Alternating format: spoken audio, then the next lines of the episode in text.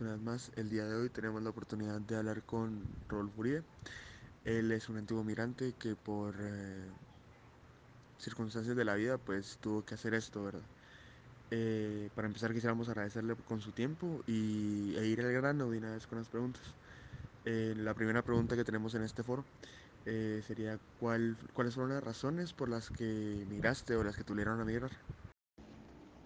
Bueno, pues las razones que me obligaron a migrar fueron problemas legales, ¿verdad? Y por esos problemas legales, pues me quitaron lo que fue la residencia. Bueno, pues siguiendo con este estilo de preguntas, ¿verdad? Quisiéramos preguntarte que cuáles fueron los sentimientos que sentiste en este proceso de migración.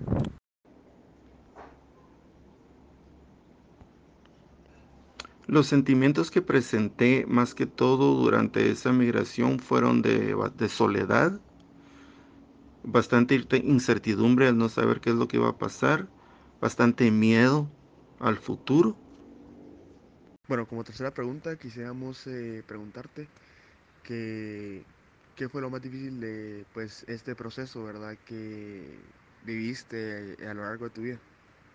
Lo más difícil de la migración fue la estadía en la cárcel que se tardó aproximadamente un año y los malos tratos de parte de las autoridades estadounidenses. Ya para seguir con esta entrevista quisiéramos saber si crees que pues este proceso de migración causó o te dejó, mejor dicho, algún tipo de secuela o algo que pues cambió después de todo este proceso.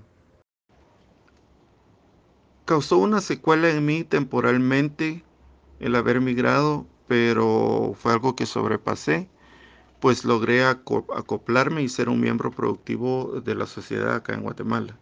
Bueno, y ya para ir terminando con esta entrevista, eh, primero pues agradecerte por tu tiempo, eh, abrirnos un pedacito de tu horario para pues hablar con nosotros.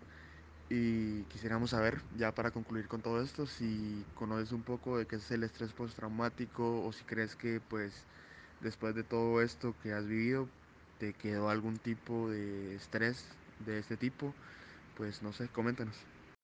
Lo que sé del estrés postraumático es de que es el estrés causado por una mala experiencia vivida y deja secuelas en un futuro, ¿verdad? Yo, pues, en lo personal no tengo ninguno de, no tengo ninguna clase de estrés post-traumático.